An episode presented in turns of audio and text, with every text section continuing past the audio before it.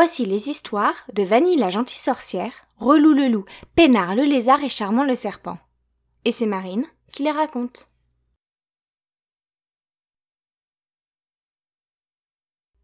Les Perséides. L'été battait son plein. Montréal retrouvait son effervescence estivale. La chaleur était écrasante et on appréciait particulièrement la vie nocturne. Elle permettait à chacun de profiter d'un semblant de fraîcheur. Dans la pénombre de certaines ruelles, on arrivait même parfois à distinguer quelques étoiles. Cette fin de semaine, Vanille la gentille sorcière, Relou le loup, Pénard le lézard et Charmant le serpent s'en allaient camper à Saint-Siméon, dans le Charlevoix. Le village était situé en bordure du Saint-Laurent, cet immense fleuve qui faisait la renommée du Québec. C'était parti pour la grande expédition. Ils embarquèrent la tente, les duvets et les lampes frontales. Cette fois, ils voyageaient en voiture. Une immense voiture rouge qu'on avait prêtée à Vanille la gentille sorcière. Avec la particularité qu'on pouvait y installer une tente sur le toit. Depuis que Vanille leur avait annoncé qu'il camperait sur le toit du véhicule, Relou le loup, Pénard le lézard et Charmant le serpent étaient impatients d'arriver. Aux abords de la Malbaie, ils aperçurent l'immensité du fleuve Saint-Laurent qui s'ouvrait sous leurs yeux. Il était majestueux. C'est beau s'exclama Charmant le serpent. On dirait que c'est l'océan. Après quelques heures de route, ils arrivèrent enfin à Saint-Siméon. Le camping était situé au bord de l'eau. Depuis l'emplacement de Vanille la gentille sorcière, Relou le loup, Pénard le lézard et Charmant le serpent, on pouvait entendre le clapotis du fleuve et le bruit des mouettes. Elles se tenaient prêtes à voler de la nourriture aux inattentifs qui laissaient traîner leur pique-nique.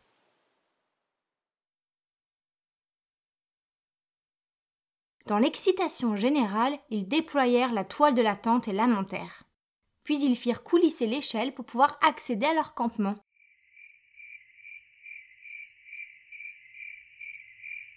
La nuit commençait à tomber sur Saint-Siméon. Et contrairement aux soirées montréalaises, il y avait très peu de lumière, laissant la noirceur de la nuit prendre possession de la ville. Sur l'emplacement à côté du leur, Relou le loup aperçut une jeune femme qui montait un étrange outil. Cela ressemblait à une immense longue vue. Parfois, Relou le loup se servait de sa paire de jumelles pour observer les oiseaux, mais jamais il n'en avait vu d'aussi grande.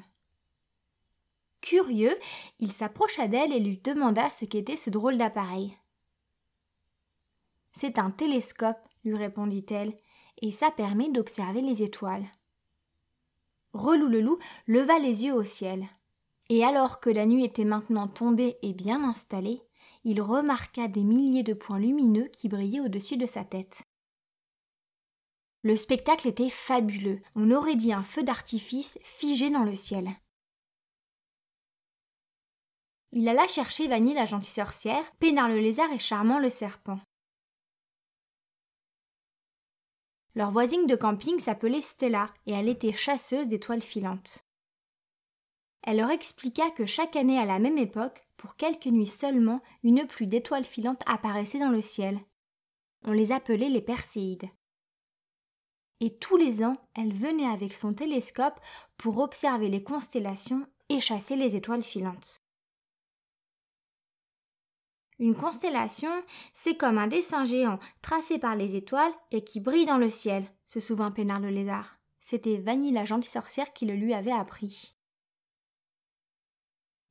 Stella pointa le ciel du doigt. Voyez-vous le tracé qui ressemble à une grosse casserole? Eh bien, on l'appelle la Grande Ourse, et c'est une des constellations les plus connues. Il faut sept étoiles très lumineuses pour faire ce dessin. La constellation a également une petite sœur qui s'appelle la petite ours. C'est le même dessin mais en plus petit. Vanille la gentille sorcière, Relou le loup, Pénard le lézard et Charmant le serpent fixaient le ciel. Ils cherchaient des formes, des dessins. Pénard le lézard hésita. Il lui semblait avoir reconnu une lettre, mais il n'en était pas certain. Stella lui confirma qu'il avait vu juste. La constellation portant le nom de Cassiopée ressemblait à la lettre W. Tous écoutaient attentivement Stella la chasseuse d'étoiles filantes. Et tandis qu'ils observaient le ciel, elle leur conta la légende du Charlevoix. On raconte, dit-elle, que c'est une météorite, une énorme pierre tombée du ciel il y a des millions d'années qui aurait créé la région du Charlevoix. Soudain, Relou le loup sursauta. Il venait d'apercevoir un trait lumineux. Il avait été furtif.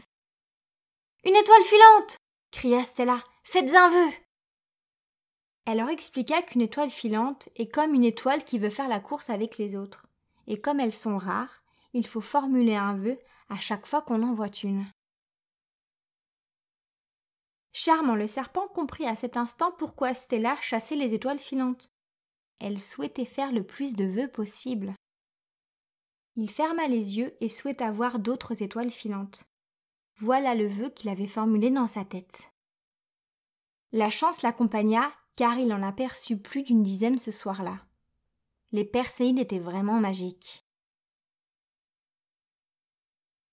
Cette nuit, à Saint-Siméon, Vanille la gentille sorcière, Relou le loup, Pénard le lézard et Charmant le serpent, ainsi que leur amie Stella, firent chacun plusieurs vœux qu'ils gardèrent précieusement dans leur tête, en espérant les voir se réaliser un jour.